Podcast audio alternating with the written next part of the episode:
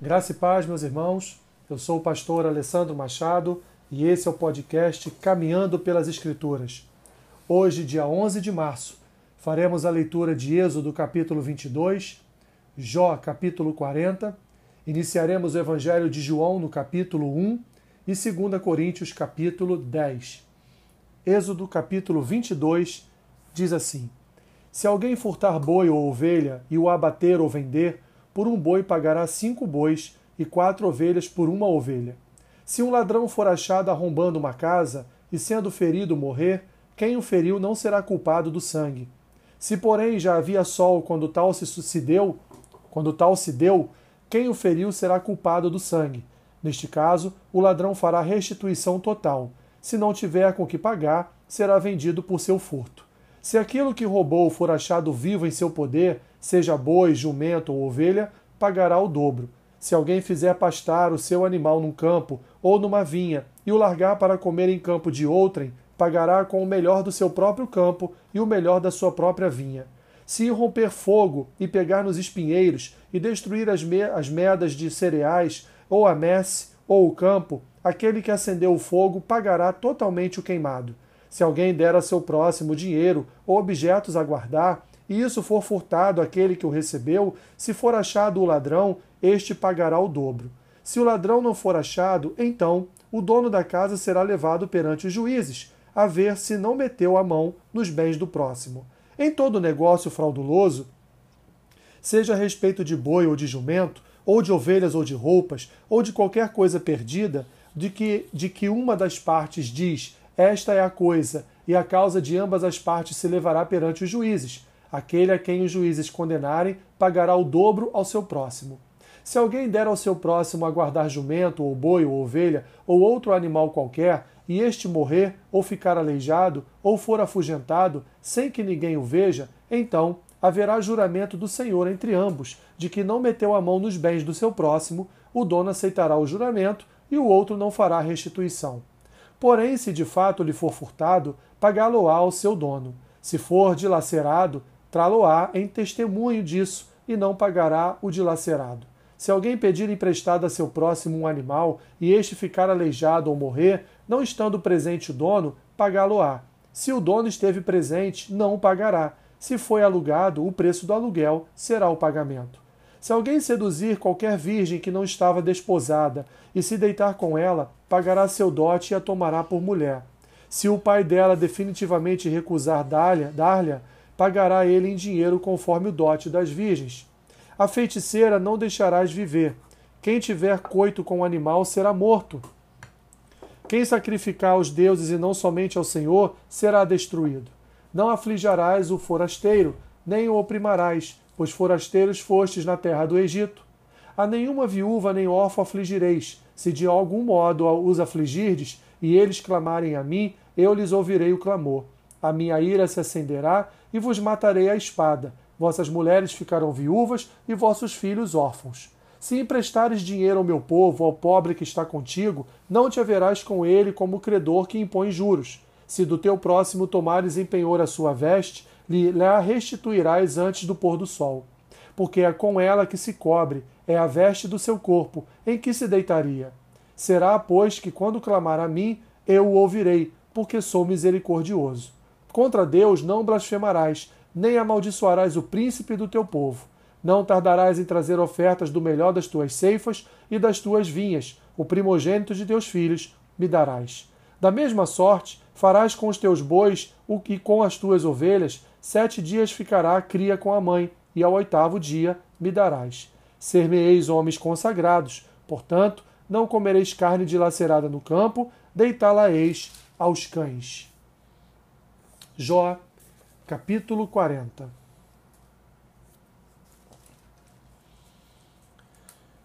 Disse mais o Senhor a Jó: Acaso quem usa de censuras contenderá com Todo-Poderoso?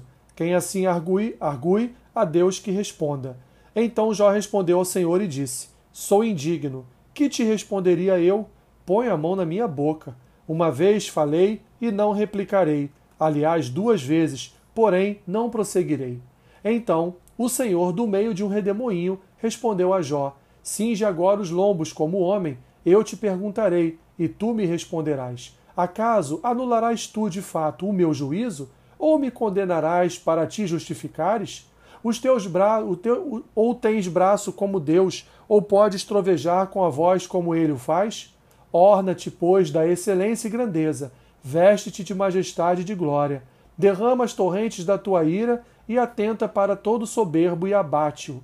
Olha para todo soberbo e humilha-o, calca aos pés os perversos no seu lugar, cobre-os juntamente ao pó, no pó, se encerra-lhes o rosto no sepulcro.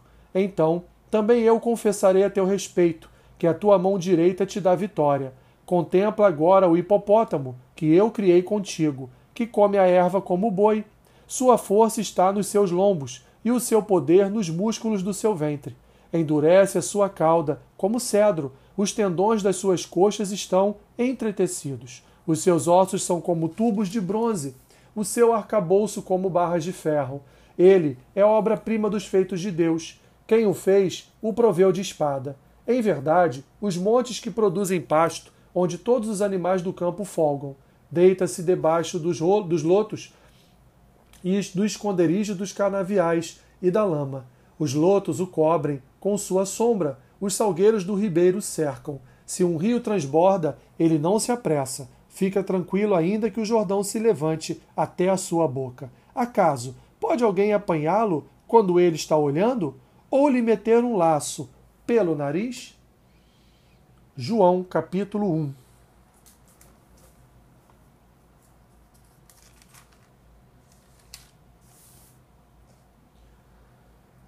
No princípio era o Verbo, e o Verbo estava com Deus, e o Verbo era Deus.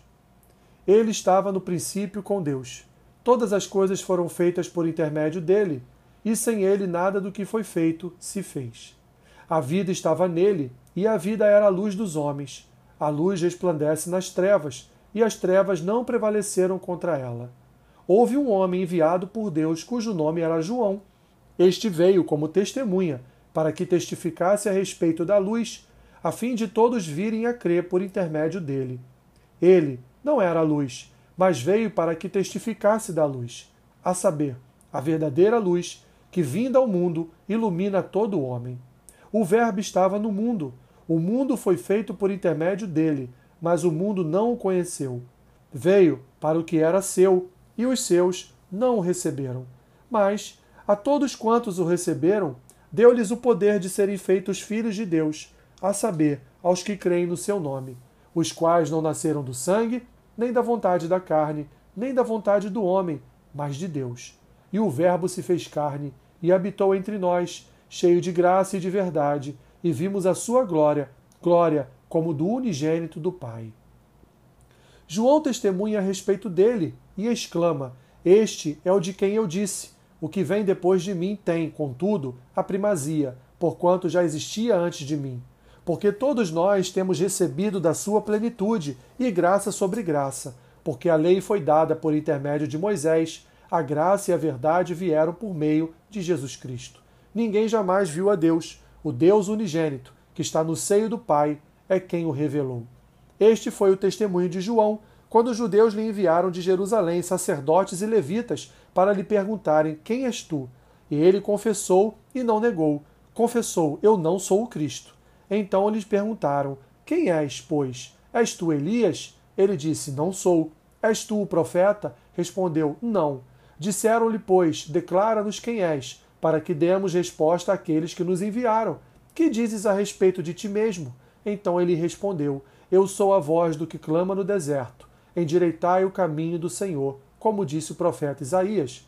Ora, os que haviam sido enviados eram de entre, de entre os fariseus, e perguntaram-lhe então: Por que batizas, se não és o Cristo, nem Elias e nem o profeta? Respondeu-lhe João: Eu batizo com água, mas no meio de vós está quem vós não conheceis o qual vem após mim, do qual não sou digno de desatar-lhes as correias das sandálias. Estas coisas se passaram em Betânia, do outro lado do Jordão, onde João estava batizando. No dia seguinte, viu João a Jesus, que vinha para ele e disse: Eis o Cordeiro de Deus, que tira o pecado do mundo. É este a favor de quem eu disse: Após mim vem um varão que tem a primazia, porque já existia antes de mim. Eu mesmo não o conhecia, mas a fim de que ele fosse manifestado a Israel, vim, por isso, batizando com água. E João testemunhou, dizendo: Viu o Espírito descer do céu como pomba e pousar sobre ele. Eu não o conhecia. Aquele, porém, que me enviou a batizar com água, me disse: Aquele sobre quem vires descer e repousar o Espírito, esse é o que batiza com o Espírito Santo. Pois eu, de fato, vi e tenho testemunhado, e tenho testificado que ele é o Filho de Deus. No dia seguinte estava João outra vez na companhia de dois dos seus discípulos e vendo Jesus passar, disse: Eis o Cordeiro de Deus. Os dois discípulos, ouvindo-o dizer isto, seguiram Jesus. E Jesus, voltando-se e vendo que o seguiam, disse-lhes: Que buscais? Disseram-lhe: Rabi, que quer dizer mestre, onde assistes? Respondeu-lhes: Vinde e vede. Foram, pois, e viram onde Jesus estava morando, e ficaram com ele aquele dia, sendo mais ou menos a hora décima. Era André, o irmão de Simão Pedro, um dos dois que tinham ouvido o testemunho de João e seguido Jesus. Ele achou primeiro seu próprio irmão, Simão, a quem disse: Achamos o Messias, que quer dizer Cristo. E o levou a Jesus. Olhando Jesus para ele, disse: Tu és Simão, o filho de João. Tu serás chamado Cefas, que quer dizer Pedro. No dia imediato, resolveu Jesus partir para a Galiléia e encontrou a Filipe, a quem disse: Segue-me. Ora, Filipe era de Betsaida, cidade de André e de Pedro. Filipe encontrou a Natanael e disse-lhe: Achamos aquele de quem Moisés escreveu na lei e a quem se referiram os profetas, Jesus, o Nazareno, filho de José. Perguntou-lhe Natanael: De Nazaré pode sair alguma coisa boa? Respondeu-lhe Filipe: Vem e vê. Jesus viu Natanael aproximar-se e disse a seu respeito: Eis um verdadeiro israelita, em quem não há dolo. Perguntou-lhe Natanael: De onde me conheces? Respondeu-lhe Jesus: Antes de Filipe te chamar, eu te vi quando estavas debaixo da figueira. Então exclamou Natanael: Mestre, tu és o filho de Deus, tu és o rei de Israel. Ao que Jesus lhe respondeu: Porque te disse que te vi debaixo da figueira, crês? Pois maiores coisas do que estas verás. E acrescentou: Em verdade, em verdade vos digo que vereis o céu aberto e os anjos de Deus subindo e descendo sobre o filho do homem. 2 Coríntios capítulo 10.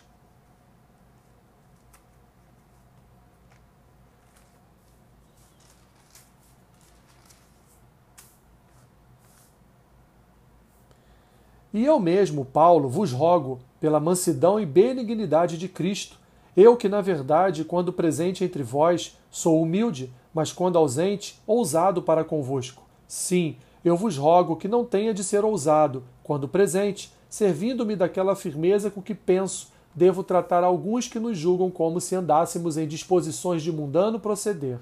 Porque, embora andando na carne, não militamos segundo a carne, porque as armas da nossa milícia não são carnais, e sim poderosas em Deus, para destruir fortalezas, anulando nós, anulando nós sofismas. E toda altivez que se levante contra o conhecimento de Deus, e levando cativo todo pensamento à obediência de Cristo, e estando prontos para punir toda desobediência, uma vez completa a vossa submissão.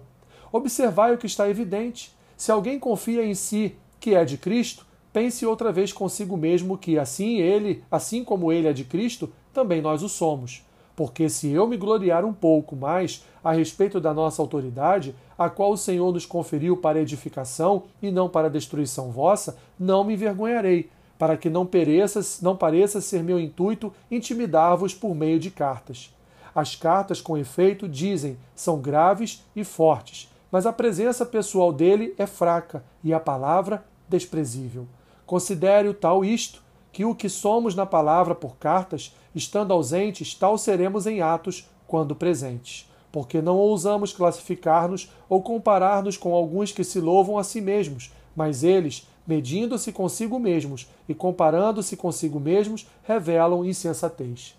Nós, porém, não nos gloriaremos sem medida, mas respeitamos o limite da esfera de ação que Deus nos demarcou e que se estende até vós porque não ultrapassamos os nossos limites, como se não devêssemos chegar até vós, posto que já chegamos até vós com o Evangelho de Cristo. Não nos gloriando fora de medida nos trabalhos alheios, e tendo a esperança de que, crescendo a vossa fé, seremos sobremaneira engrandecidos entre vós, dentro da nossa esfera de ação, a fim de anunciar o Evangelho para além das vossas fronteiras, sem com isto nos gloriarmos de coisas já realizadas em campo alheio.